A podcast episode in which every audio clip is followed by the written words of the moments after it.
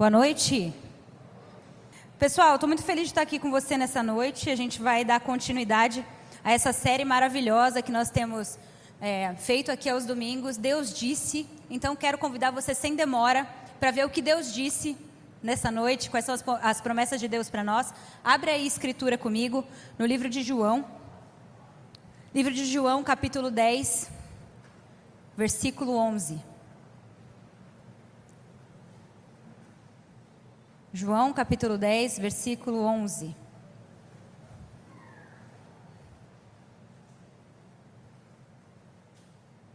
Nós vamos ler e depois nós vamos orar.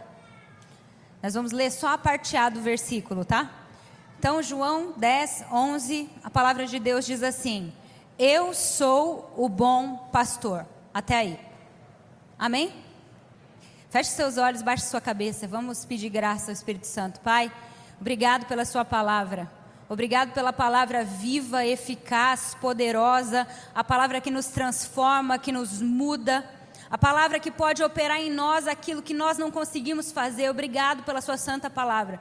Pai, mas a verdade é que ninguém consegue falar à altura das suas escrituras, Pai. Nós precisamos do Espírito Santo. Eu preciso do Espírito Santo para comunicar o Evangelho. E cada um de nós aqui precisamos do Espírito Santo para abrir nosso coração, para tirar a casca de pecado, para poder tirar a dureza de nós, para receber a semente, para poder dar frutos para a tua glória. Espírito Santo, eu peço, libera uma medida de graça nessa noite, uma graça que transforma, que salva, que traz o arrependimento ao pecador. Senhor, uma medida de graça que consola os nossos corações. Jesus, nós queremos ouvir a Sua voz aqui. Você é o bom pastor. E o bom pastor fala com as suas ovelhas, as ovelhas ouvem a sua voz. Fala conosco nessa noite, é isso que nós oramos, no nome de Jesus. Amém e amém. Amém? Bom, esse texto bíblico de João, a gente já viu ele numa outra série que nós fizemos aqui, que é a série Eu Sou, onde nós estudamos sete afirmativas de Jesus a respeito da sua identidade. E o Douglas disse nesse dia sobre essa afirmativa: Eu sou o bom pastor. E eu lembro que ele fez uma pergunta muito intrigante e eu achei que valia a pena repetir ela para você aqui. Você sabe que hoje em dia, a nossa sociedade, é, nessa era de autoconhecimento, o que está em alta? Testes de personalidade. Então, é, testes vocacionais, testes que mostrem quem você é, quais são seus pontos fortes, quais são seus pontos fracos. E a pergunta que o Douglas fez nesse dia aqui foi a seguinte: se você fosse descrever a si mesmo, Preste atenção nessa pergunta. Se você fosse se autodescrever a partir da figura de um animal, que animal você diria que você é? Pensa aí. Muitos diriam assim, Val, eu sou um leão. Eu sou alguém que vai para cima, que é forte, que enfrenta os predadores, alguém atirado com a vida. Ou não, Val, eu seria um pássaro, porque meu negócio é liberdade. Eu quero voar, eu quero viajar, enfim. Ou então você diria assim, Val, eu sou um camaleão. O negócio é que eu me adapto fácil. Se eu estou aqui, eu sou uma pessoa, se eu estou ali, eu sou outra pessoa. Mas olha que interessante. Não importa o que você tenha dito aí que você é, a Bíblia mesmo te define como um animal. E a passagem que nós lemos vai dar a pista. Se Jesus fala, eu sou o bom pastor, isso significa que nós somos ovelhas. Ovelhas. Será que alguém aqui pensou assim, ah, eu sou uma ovelha? Não vale ser o crente, fala que não, tá bom? Fala, não, ninguém pensou. O que acontece? Ovelha. A verdade é que não é muito legal ser ovelha, né? Tipo, para para pensar na ovelha. Não parece uma coisa uau. Eu vou te falar algumas características da ovelha. A ovelha é um ser frágil, é um ser distraído. Sabia que a ovelha, se não for cuidada, ela cai no precipício, ninguém vê. A ovelha se perde fácil. A ovelha é extremamente medrosa. Contam aqueles que trabalham é, no rebanho pastoril que a ovelha é tão medrosa que quando ela vai beber água, ela vê a sua própria sombra na água do rio onde ela vai beber e ela se assusta com a sua própria imagem. E muitas vezes o pastor tem que pegar água na mão e oferecer na boca da ovelha, porque senão a ovelha nem bebe água. Tão medrosa que ela é. Ovelha tem uma, peculiar, uma peculiaridade: a ovelha tem que andar em bando, que se ela andar sozinha, ela morre. Enfim, eu estou falando de um ser frágil, de um ser que precisa de um guia, de um pastor. Não parece muito legal ser ovelha, né? No entanto, Deus diz para nós, e Deus disse: Eu sou o bom pastor. Deus se auto-intitula pastor de Israel. Olha Isaías 40, o que ele diz: Como pastor, ele cuida de seu rebanho, com o braço ajunta os seus cordeiros e os carrega no colo. Deus é o pastor de Israel. Mas no Novo Testamento, Cristo vai se auto-intitular como pastor das nações. Olha só o que diz João 10, só que em outros versículos, dos versículos 14 ao 16. Jesus diz assim: Eu sou o bom pastor, conheço as minhas ovelhas e elas me conhecem. Assim como o Pai me conhece, eu o conheço e dou a vida pelas minhas ovelhas. Tenho outras ovelhas que não são deste aprisco, ou seja, não são de Israel é necessário que eu as conduza também. Elas ouvirão a minha voz e haverá um só rebanho e um só pastor. Em outro texto, 1 Pedro 2, a Bíblia diz assim: Vocês eram como ovelhas desgarradas, mas agora vocês se converteram àquele que é o pastor e bispo das suas almas. Olha que coisa maravilhosa, Deus dizendo que Ele é o nosso pastor. Mas Continuando o que eu estava dizendo, eu falei que ser ovelha não parecia muito legal. Talvez o que você não saiba é que ser um pastor também não era muito legal. Naquela região ali do crescente fértil, do Egito, na antiguidade, isso vai estar tá bem relatado lá no Gênesis, no episódio de José. Você está lendo a Bíblia comigo toda em um ano? Se você está, você acabou de passar por isso. Quando os irmãos de José saíram de Canaã para ir até o Egito porque estavam morrendo de fome, José teve que dar uma série de instruções para eles. Olha, cuidado do jeito que vocês vão falar o trabalho de vocês na frente do faraó. Por quê? Porque a Bíblia diz que o trabalho pastoril é algo abominável. Então, do mesmo jeito que não é legal ser ovelha, aparentemente, também não era algo tão legal assim ser pastor na antiguidade. Era um trabalho mal visto. No entanto, Deus não se importa de fazer um trabalho que seria inferiorizado contanto que ele alcance aqueles a quem ele ama, as suas ovelhas. Deus não se importa de ser chamado pastor, contanto que ele alcance a mim e a você. E isso é tão maravilhoso. E está expresso isso no, isso no Novo Testamento através de um texto muito conhecido, em Filipenses no capítulo 2, aonde a Bíblia diz assim: O sentimento de Cristo Jesus foi esse. Ele mesmo sendo Deus, não achou que era algo que valia a pena se apegar, mas ele se esvaziou. Ele humilhou a si mesmo e veio para ser pastor de um bando de ovelha desgarrada e fedida, cheia de carrapato, pastor das nossas almas. Olha que coisa maravilhosa. Eu não sei você, mas no seu lugar eu já estaria dando um glória a Deus. eu já estaria dando um glória a Deus, porque Deus é nosso pastor. Só que tem uma coisa que eu preciso colocar aqui para a gente começar essa noite. Deus só pode ser pastor de quem reconhece que é ovelha. Presta atenção nisso que eu vou falar. Deus só é pastor de quem reconhece que é ovelha. Val, o que, que você quer dizer com isso? Eu quero dizer que se você acha que você é um leão, se você acha que você é um urso, se você acha que você é um camaleão, você não precisa de pastor. Quem está entendendo o que eu estou falando aqui? Mas se você reconhece que você é limitado, que assim como uma ovelha, você é frágil e você não consegue se defender. Se você é alguém que é capaz de assumir para si mesmo e para a sociedade que as suas garras, na verdade, são de plástico, o seu ego e o seu orgulho não dão conta de defender você e você precisa de um pastor para cuidar da sua alma, então Deus é o seu pastor. Deus só pode ser pastor de quem reconhece que é ovelha. Você consegue olhar para si mesmo e ver como você é medroso, medrosa, frágil. Diante da iminência da morte, que você sai ali fora, tem um vírus que está matando um monte de gente, vai falar para mim que você não treme. A gente treme, mas a diferença é que esses que reconhecem que são medrosos podem contar com a ajuda do bom pastor. Eu reconheço nessa noite que eu sou uma ovelha, sou frágil, sou medrosa, sou distraída, não aprendo o caminho. E você? Será que você tem esse batismo de consciência nessa noite? Porque para aqueles que reconhecem que são ovelhas, então tem alguém que cuide de nós, tem alguém que cuida da nossa alma, tem alguém que cuida de cada detalhe da nossa vida. Tá, Val, beleza. Eu reconheço que eu sou uma ovelha. Eu reconheço que eu sou uma ovelha. Eu estou olhando aqui para mim, nós estamos falando aqui, e eu estou vendo, eu sou fraca. Ótimo. É isso que o apóstolo Paulo disse em 2 Coríntios, capítulo 11, versículo 30. Se eu posso me orgulhar de qualquer coisa, que seja das minhas fraquezas, porque quando eu sou fraco, aí a graça de Deus opera em mim e então me torno forte. E aquilo que eu faço não é mérito meu, mas glorifica o meu pastor. Amém? Eu quero nessa noite falar com vocês. Deus disse. Deus disse que Ele é o bom pastor, nós queremos ser Suas ovelhas. Mas o que acontece com aqueles que decidem ser ovelhas de Jesus? Quais são as promessas de Deus para aqueles que reconhecem sua condição de ovelha? E para isso eu quero usar o, o, Salmo 23. Eu quero convidar você a abrir o Salmo e ficar com a tua Bíblia aberta. Salmo 23.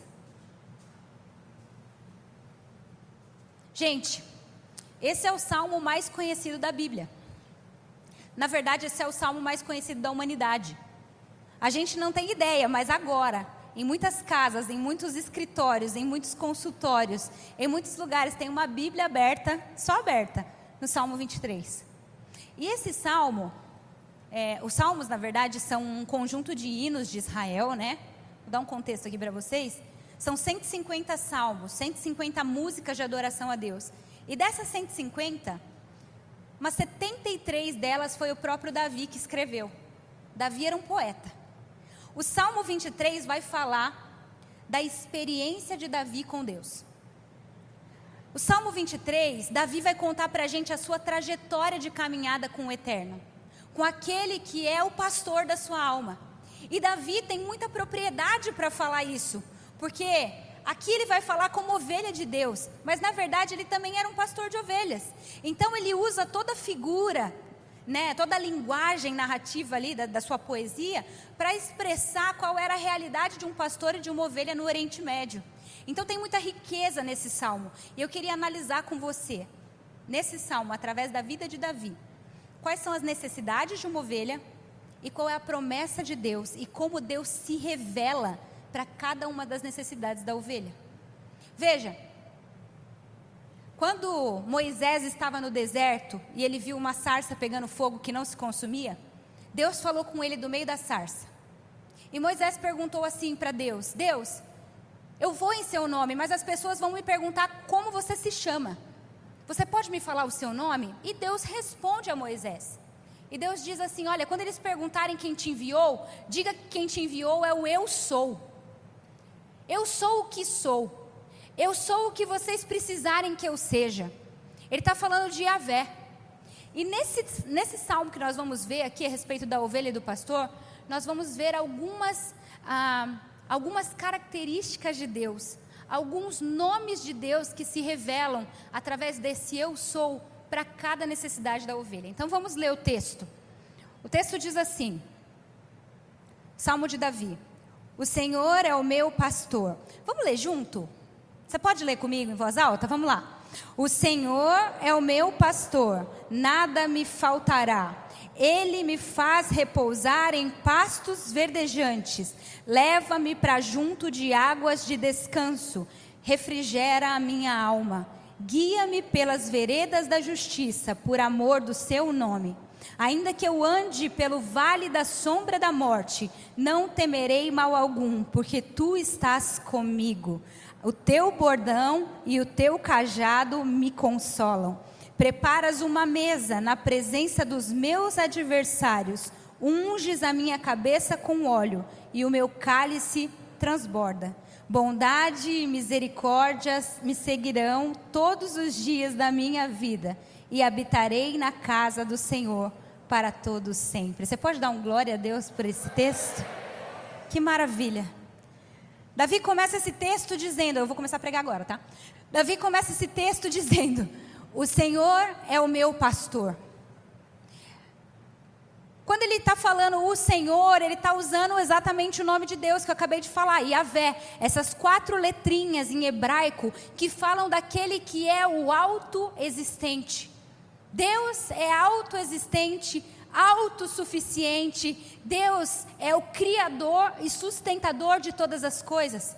Deus é eterno, Deus é infinito, Deus é imutável, Deus é poderoso, Deus é bom, Deus é glorioso, justo, verdadeiro, perfeito. Este é Yahvé. Ele é muito mais que isso, mas foi o que eu consegui lembrar aqui agora. Yahvé é o meu pastor. Só que aqui o termo que ele vai usar é Yahvé Roi. O Senhor meu pastor. O que Davi quer dizer com isso? Ele está dizendo que esse Yahvé, esse Deus transcendente, esse Deus todo-poderoso, é o meu pastor. Na antiguidade era muito comum falar assim: olha, Deus é o pastor desse rebanho aqui, ó, de Israel, da coletividade. O que Davi está fazendo aqui é pegar o texto e trazer para um contexto pessoal. Quando ele diz Yahvé Roi, ele está falando assim: Deus é meu Deus é o meu pastor, aquele que cuida de mim, aquele que me olha de maneira particular. Ele conhece o rebanho, sim, mas ele me conhece intimamente. Sabe quando eu sento, sabe quando eu levanto, ele sabe todas as coisas ao meu respeito e nada foge do seu controle na minha vida. Esse texto, o Senhor é o meu pastor, esse termo, Yahvé Roi, vai aparecer em outro contexto no Antigo Testamento, na história de Agar. Agar é aquela serva egípcia de Abraão, que foi dada como esposa para Abraão para gerar Ismael. E aí Sara faz isso, né? Dá a serva para Abraão, ela engravida. Mas quando Sara vê que aquela serva estava tá, desprezando ela pelo fato de estar grávida, Sara pega e manda a menina embora. Então eu quero que você veja essa cena de Yahvé Roi aparecendo na vida de Agar. Agar está na tenda, Sara manda ela embora ela então vai por um deserto. A Bíblia conta que ela atravessa um deserto. E depois de muito andar, muito andar, ela começa a sentir sede, grávida, com sede, debaixo daquele sol causticante. E é exatamente o trabalho do pastor, gente. O pastor tira as ovelhas da tenda, do curral, e atravessa as ovelhinhas pelo deserto. Só que em determinado momento da caminhada de Agar, quando ela acha que ela vai morrer e ela começa a chorar, algo acontece. Deus abre os olhos dela e ela vê uma fonte no deserto. Ela vê águas tranquilas no deserto. E o anjo do Senhor, e o anjo do Senhor, que é a figura de Cristo, aparece para Agar e fala assim: Agar, não tenha medo, eu estou com você, eu vou cuidar de você e eu vou cuidar do menino. E Agar bota o nome daquele lugar de Berlaroí. O Senhor, meu pastor, apareceu para mim. Ele é o Deus que me vê no deserto. Ele é o Deus que me vê quando nenhum homem me vê. Eu não sei, meu irmão, se você está se sentindo sozinho, se você está se sentindo desamparado, mas a palavra do Senhor para nós que somos sua ovelha nessa noite é que Ele é o seu Yahvé Roi. Ele é aquele que te sonda. Ele é aquele que conhece as suas preocupações. Ele conhece o mais íntimo da sua vida. Aquilo que nenhum homem sabe, Ele sabe. Ele ele é o Deus que te vê. Sabe? Quando eu estou no meu momento com Deus em casa, só eu e Ele, de portas fechadas no meu quarto, eu gosto de chamar Ele de El Roi, de Yahvé Roi. Por quê? Porque ali, quando ninguém me vê, eu não estou escondida.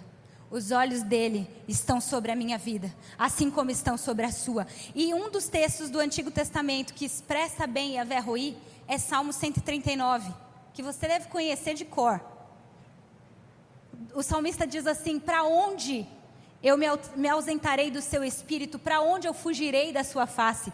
Se eu subir para o céu, lá tu estás. Se eu fizer minha cama no abismo, lá você está. Se eu for de leste a oeste, ainda assim a tua mão me guiará. Eu vim falar para você que a Verroí é o Senhor, seu Deus pessoal, comprometido com você. E ele continua o texto: O Senhor é o meu pastor e a mas ele fala assim: nada me faltará. E aqui, quem é Jesus? Quem é o Senhor? Ele é Yahvé Jireh. Você já deve ter ouvido falar, Yahvé Jireh. Eu até brinquei de manhã que nós aprendemos os nomes de Deus por aquela música antiga do Kleber Lucas que ele cantava assim: Jeová Rafa, meu Senhor, que cura toda dor. Se dequeno Yahvé, minha justiça é. Eloi, Eloi, Deus, no controle está o meu Deus.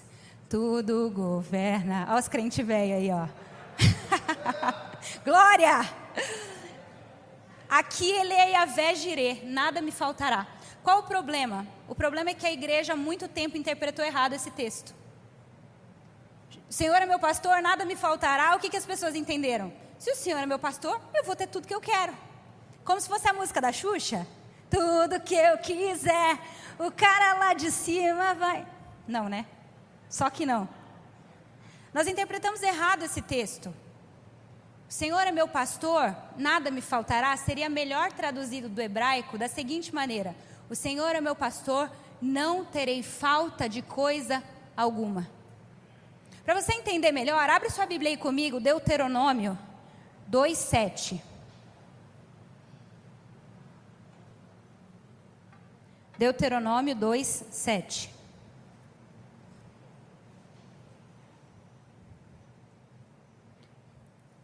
Eu vou ler para a gente ganhar tempo.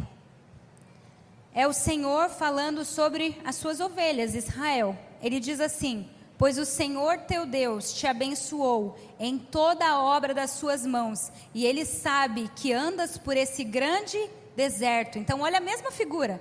Israel saindo de, do Egito, andando pelo deserto. O texto continua: Esses 40 anos o Senhor teu Deus esteve contigo, e coisa nenhuma te faltou. Olha só Yahvé Jireh aí, contando que Deus é esse pastor provedor que cuidou de Israel enquanto eles estavam fazendo a travessia pelo deserto.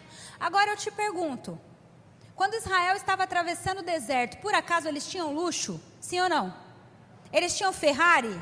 Tinham BMW? Tinha iPhone 12? Tinham o melhor? Não, o que, que eles tinham? Maná. Diga comigo, maná. Eles tinham um sapato que crescia com o pé. Eles tinham uma roupa que crescia com o corpo. O que significa dizer que quando ele se apresenta como Yahvé Jireh, ele está falando aqui que aquilo que diz respeito à sua sobrevivência, ele garante. Ele, ele, está dizendo mais ou menos como o Projeto Sola expressou muito bem na sua música: se o Senhor é o meu pastor, aquilo que eu não tenho, na verdade eu não preciso. Se o Senhor é meu pastor, aquilo que eu não tenho, eu não preciso. Preciso. Porque a gente faz confusão entre querer e precisar. Quando ele diz que ele é o nosso pastor e nada nos faltará, ele está dizendo que aquilo que realmente você precisa, ele mesmo dá conta de prover para você. Ele é suficiente na sua vida. Se o Senhor é meu pastor, eu não terei falta de nada, porque ele em si já é a minha porção, a minha herança. E agora, quanto ao comer, quanto ao beber, quanto ao vestir, Deus dará a provisão. É isso que ele está dizendo.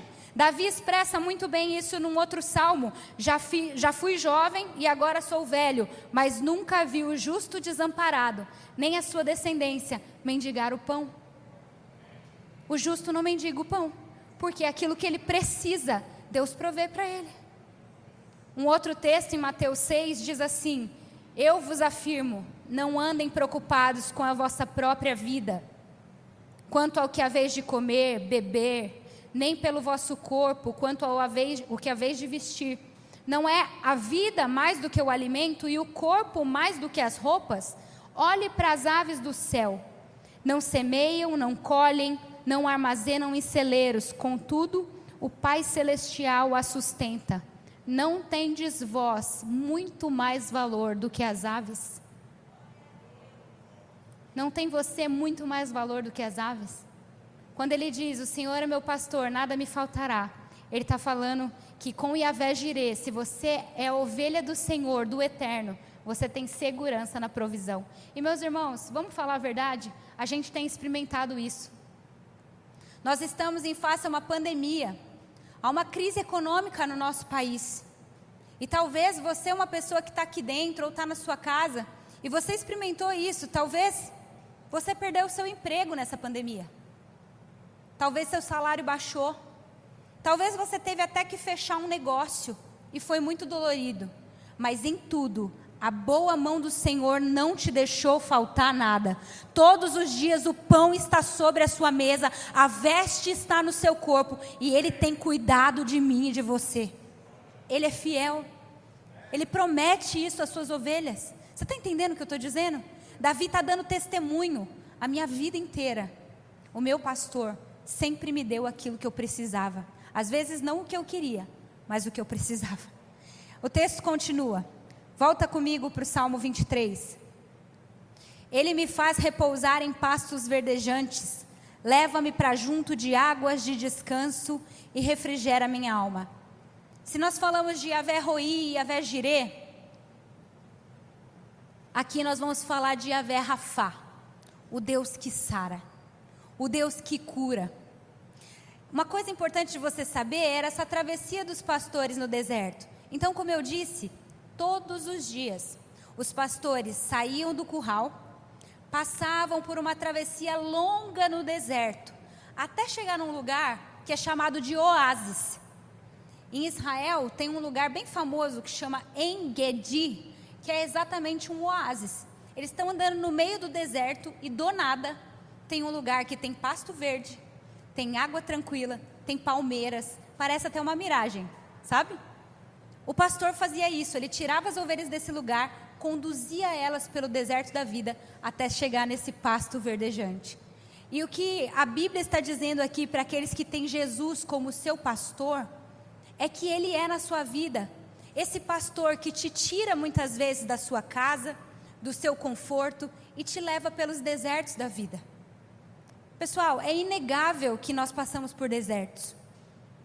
É inegável que muitas vezes a caminhada da nossa vida é árida, é seca. Mas em tudo, o que Davi está dizendo é que aqueles que têm o Senhor como seu pastor, eles não desfalecem. Você já parou para se perguntar como é que você ainda não pirou? Como é que você ainda não está numa cama depressivo? De repente você passou por um luto muito sério esse ano. Muitas pessoas enterraram papai, mamãe, Muitas pessoas passaram por situações muito difíceis e, contudo, você está aqui. E, contudo, você está de pé. Sabe por quê?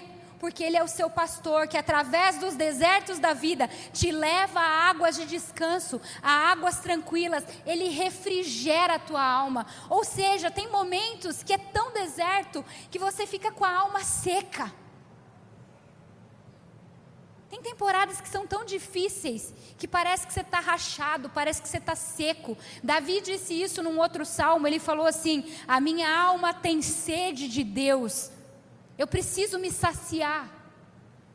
Mas Yahvé Rafá, esse, esse Deus maravilhoso e pessoal, ele toca em você hoje, Ele toca em mim hoje, Ele toca naquele que são suas ovelhas, restaurando o ânimo, restaurando o vigor, restaurando a força. Talvez você tenha passado por um término de relacionamento e isso foi muito devastador para você e sua alma está seca. Eu quero dizer que Jeová Rafá está tocando em você hoje.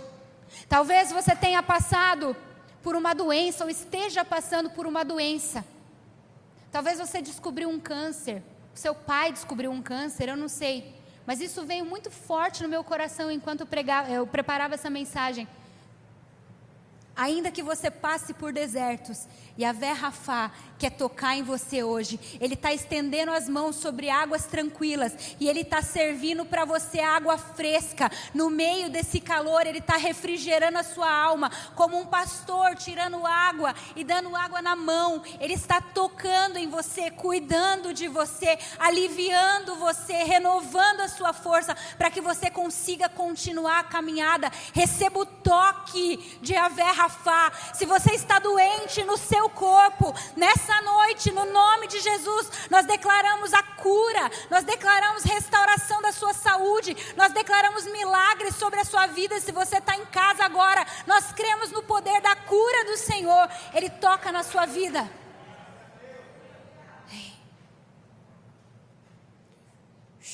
Essa hora que eu quero girar no manto, não dá.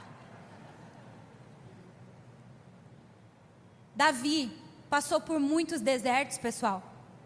Ele fugiu, ele foi injustiçado. Saul queria matar ele, os inimigos viviam atrás dele. Contudo, ele está testemunhando para nós: Deus tem curado a minha alma. Eu aprendi que o Senhor é um lugar seguro para se esperar. Enquanto eu espero nele, Ele restaura, Ele tira minha sede. Davi se escondia em Deus, ele falava assim: Ó oh, minha alma, porque você está abatida, porque você está cansada, espera no Senhor. Davi está dizendo: tem água tranquila para você, tem pasto para você deitar. O Senhor, mesmo diante dos desertos, está te conduzindo a um lugar de renovo. Ele continua o texto. Vai comigo. Guia-me pelas veredas da justiça por amor do seu nome. Se nós já falamos de Yahvé Roi, de Yahvé Jirê, de Yahvé Rafá, aqui nós vamos falar de Jeová ou Yahvé Tsidiqueno. Senhor, justiça nossa. Por que, que ele fala isso? Guia-me pelas veredas da justiça. O que quer dizer veredas da justiça? Uma coisa que você precisa saber sobre ovelha é que a ovelha todos os dias ela faz o mesmo caminho. Ela sai do curral, passa pelo deserto, chega no oásis, bebe a água, come do pasto, volta pelo mesmo caminho do deserto até chegar no curral. Só que a ovelha, ela é incapaz de aprender o caminho. Você sabia disso? Ovelha não aprende o caminho, gente, de jeito nenhum. Contanto, o pastor diz: Eu guio você pelas veredas da justiça, por amor do meu nome. O que ele está dizendo aqui nesse texto é: Eu não sei acertar o caminho.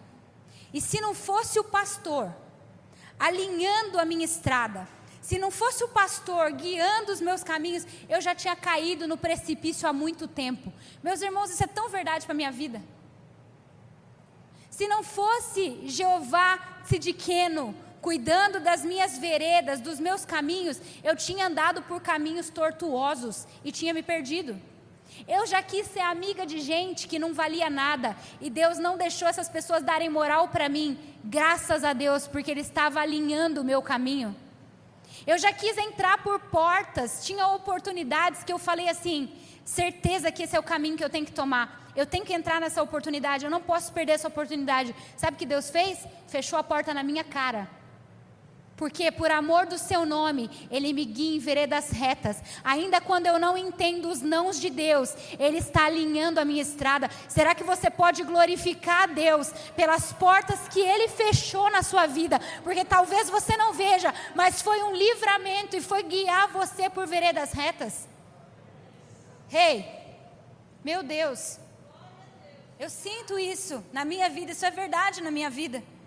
Amizades erradas, oportunidades perdidas, talvez uma atitude impensada. Tem gente que tem problema com a ira. E um dia você ficou muito bravo, você falou assim: Eu vou matar aquela pessoa, eu vou pegar aquela pessoa. E Jeová Tsidiqueno falou: Não. E se não fosse ele cuidando do caminho da ovelhinha, quem sabe você estava até na prisão. Eu estou falando com alguém aqui.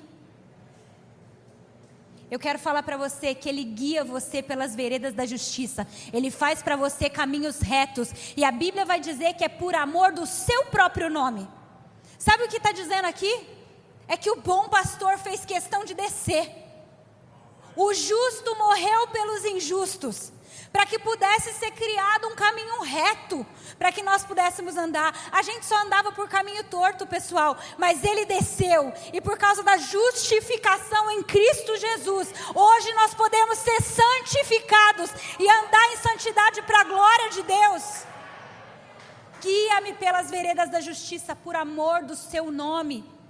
Deus tem um compromisso com o nome dele. E por isso ele cuida dos seus caminhos. Por isso ele alinha os meus caminhos. Vamos, vamos para frente. Ainda que eu ande pelo vale da sombra da morte, não temerei mal nenhum, porque tu estás comigo. A tua vara e o teu cajado me consolam. Falamos de Yahvé Roi, Yahvé Jirê, Yahvé Rafá, Yahvé Tsidiqueno, e agora ele se apresenta aqui como Yahvé Chamar o Deus sempre presente. Mesmo no vale da sombra da morte, sim, Yahvé chamar, o Deus sempre presente. Algo que o Espírito Santo ministrou muito forte para mim foi que pastos verdejantes, águas tranquilas e vale da sombra da morte, ambos são caminhos do pastor. Vou repetir até você pegar a profundidade da coisa. Pastos verdejantes e vale da sombra da morte, Ambos são caminhos do pastor. Sabe por quê? Porque às vezes a gente acha que o pastor só é aquele que nos guia até águas tranquilas. E quando é o vale da sombra da morte, ele nos deixa à deriva e é o diabo que nos guia. Deus é Deus. de oásis e Deus é Deus de vale da sombra da morte. Quando o texto diz, ainda que eu ande pelo vale da sombra da morte, a tradução ficou meio pobre. Porque ainda que dá a impressão que, tipo assim, talvez aconteça, talvez não. Mas essa não é a realidade do texto. A realidade do texto é mesmo que eu ande, como que dizendo, vai acontecer. É uma certeza na vida. Sabe por quê? Porque, como eu disse para você, a geografia que as ovelhas andavam era uma região montanhosa e elas iam e voltavam pelos mesmos caminhos todos os dias. E a região montanhosa é assim, ó, tem picos e tem vales. Tem picos e tem vales. Parece muito com a nossa vida, não é mesmo? Tem hora que você está lá em cima, mas tem hora que misericórdia. Aí tem hora que você está lá em cima, tem hora que Deus me livre. Não é assim? Só que a ovelha passava pelos vales. E quando duas montanhas estão muito próximas assim, fica o vale escuro. É por isso que fala vale da sombra da morte. É escuro, é sombrio. Muitas vezes não dá para enxergar um palmo na frente do nariz. E aí, o que, que o pastor faz? Quando o pastor está dirigindo as ovelhas até águas tranquilas, até passos verdejantes, ele vai na frente. Ele vai guiando. Mas quando chega no vale da sombra da morte, que é o lugar onde o predador pode pegar, que é o lugar onde a ovelha pode se perder, sabe o que ele faz? Ele vai do lado. Esse é o nosso Deus. Na, nos momentos fáceis, ele vai na frente, ele guia, mas nos momentos difíceis, se preciso for, ele carrega no colo, ele vai do seu lado. É por isso que é Yahvé chamar. Ele está com você sempre presente. A diferença da vida do cristão não é que ele não passa por tribulação, mas ele passa acompanhado, ele passa consolado, ele passa com auxílio e ajuda. Você pode dar um glória a Deus por isso? E ele diz assim: Olha, a tua vara e o teu cajado me consolam. Ou seja, no momento de vale da sombra da morte, o pastor consola as suas ovelhas. Como é que ele faz isso? Com vara e com cajado. Só que aí tem algo que você precisa saber. A vara que ele consola a ovelha não é assim muito legal. Vou te contar uma história. Uma vez tinha um grupo de turistas andando por Israel e eles passaram com um ônibus num lugar onde estava o, o, rebanho e, e o pastor estava ali exercendo seu trabalho. E aí eles pediram para o guia: tem como a gente parar só para a gente tirar foto né, do pastor com as ovelhas e tal? E o guia falou: tá bom, vamos parar. Eles pararam, desceram, começaram a tirar fotos e de repente aquele pastor de ovelhas pegou uma ovelhinha no canto. E ele pegou a sua vara e começou a bater na perninha da ovelha até quebrar a perninha da ovelha. E ele quebrou a perna da ovelha e aquele grupo de turistas que não conhecia o contexto do, do rebanho ali, olhou para o Gui e falou assim: não tem nenhum órgão de proteção dos animais aqui, que absurdo! Como é que ele está quebrando a pata da ovelha? E aí o guia foi lá conversar com o pastor para saber o que estava acontecendo. E aquele pastor contou a seguinte história: ele falou assim: essa ovelhinha aqui é uma ovelhinha muito travessa. Na verdade, ela ficou sumida por três semanas.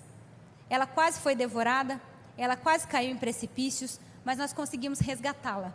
E o que acontece? A ovelha só ouve a voz de um pastor. Se ela tiver que ouvir a voz de um segundo, ela desobedece. Então não adianta. Às vezes é mais fácil mandar uma ovelha para o abate do que trocar ela de pastor. Já vai escutando aí. Mais fácil mandar para o abate do que trocar de pastor. Então o que, que o pastor fez? Ele falou assim para o guia: Eu amo tanto essa ovelhinha e eu não queria que ela morresse. Eu não queria que ela fosse abatida. Então eu pego a minha vara e corrijo ela. Eu quebro a perninha dela. Então eu vou, enfaixo e carrego ela no colo. Porque assim ela vai aprender que ela não pode mais fugir do rebanho, que ela não pode mais fugir e vai obedecer à voz do pastor. O que acontece muitas vezes no vale de sombra da morte, o que o nosso pastor está fazendo é pegando a vara e quebrando as nossas perninhas. Quando você é ovelha do pastor Jesus, não vai faltar para você correção, meu irmão. Fica tranquilo, porque ele vai te corrigir quando for necessário, porque a escritura diz: "Eu corrijo o filho a quem eu amo". O bastardo não é corrigido, mas o filho amado é corrigido. Eu tenho filhos, eu corrijo meus filhos, porque eu amo eles, não quero que eles se percam, não quero que eles morram. Falando disso com Douglas, agora à tarde, nós lembramos da história de Jacó. Quando num vale chamado Peniel, ele luta com Deus, Jacó era rebeldinho, gostava de enganar os outros. Então Deus vem e fere a coxa dele, quebra as perninhas de Jacó, para que a partir daquele dia ele passasse a andar de maneira correta. Meu irmão, talvez você está passando por um vale de sombra da morte. E talvez Deus está quebrando as suas perninhas. Mas saiba que aquele que fere é aquele que faz a ferida e sara. Aquele que corrige é porque ama. E se necessário é, ele te leva no colo pelo tempo que for, até sua ferida ser sarada e você poder andar de maneira certa. Para as ovelhas do pastor não falta vara, não falta correção, não falta disciplina. Mas também ele fala: o seu cajado me consola. Então tem a vara, que é instrumento de disciplina, mas tem o cajado, que é instrumento de direção. É com o cajado que o pastor fala para a ovelha em que sentido ela deve ir, para onde ela deve ir. E isso fala que Jesus garante para nós revelação.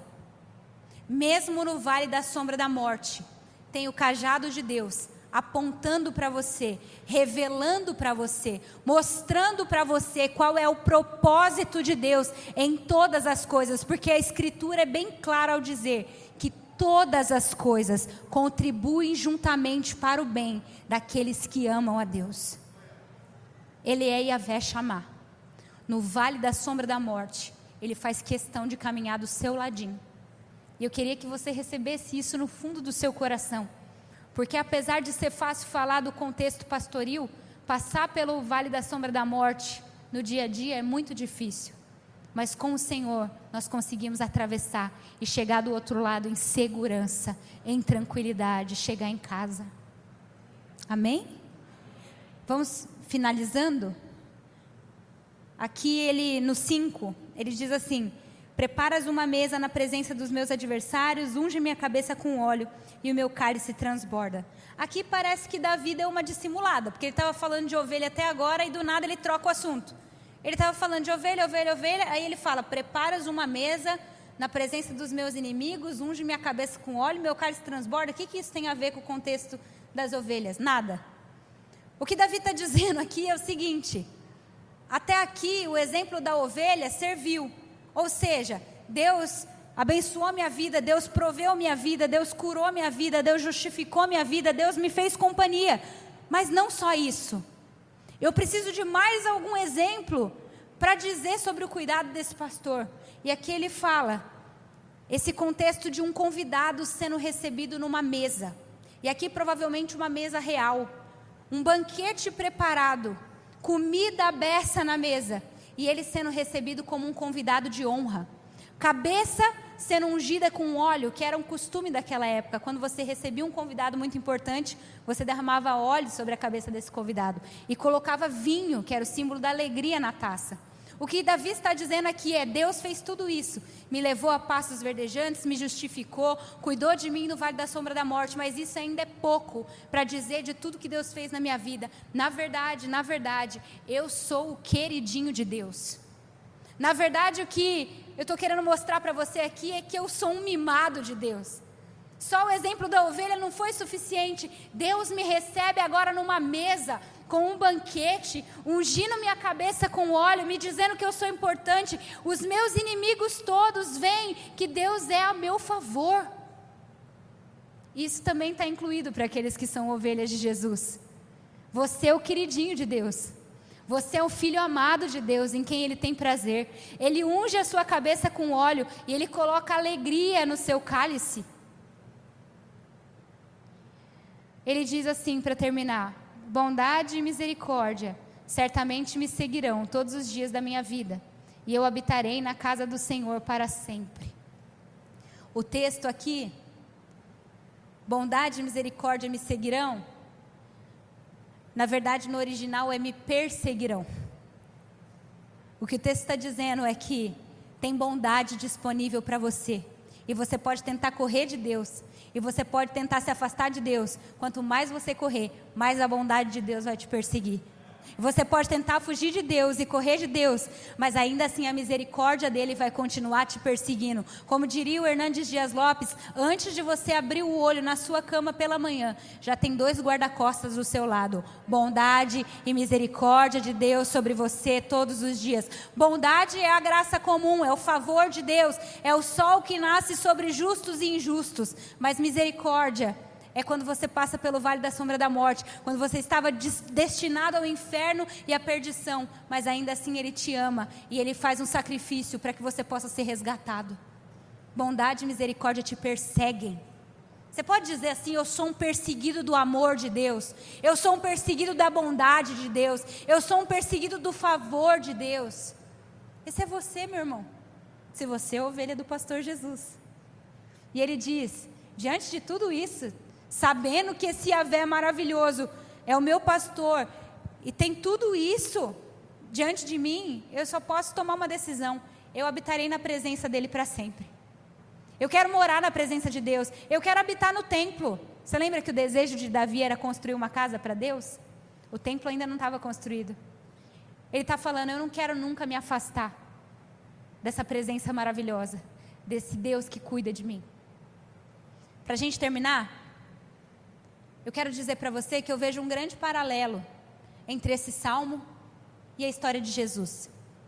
Jesus é chamado não à toa de o filho de Davi.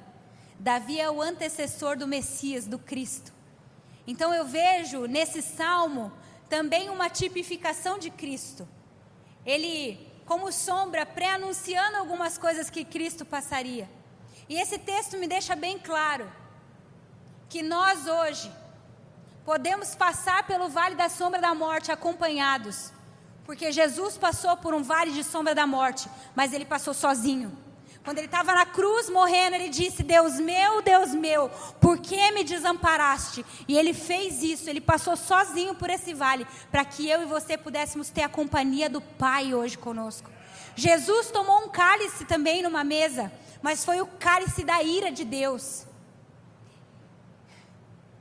Deus derramou nele toda a sua ira para que nós hoje pudéssemos receber o cálice do favor de Deus, o cálice da salvação, o cálice da alegria eterna. Jesus foi ungido também.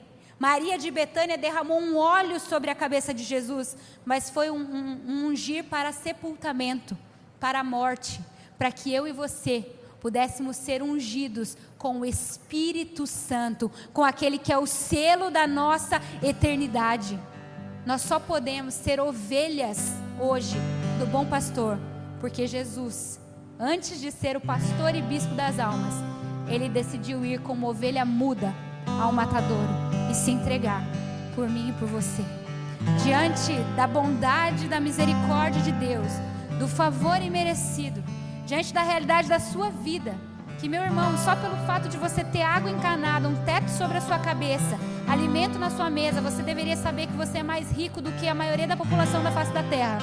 Diante de tudo isso que está nos nossos olhos pela palavra de Deus, eu acho que só nos sobra louvor, só nos sobra adoração, só nos sobra rendição, só nos sobra gratidão. O que você tem seu coração, ou como Davi diria, que darei ao Senhor por todos os seus benefícios para comigo. Você pode ficar em pé no seu lugar?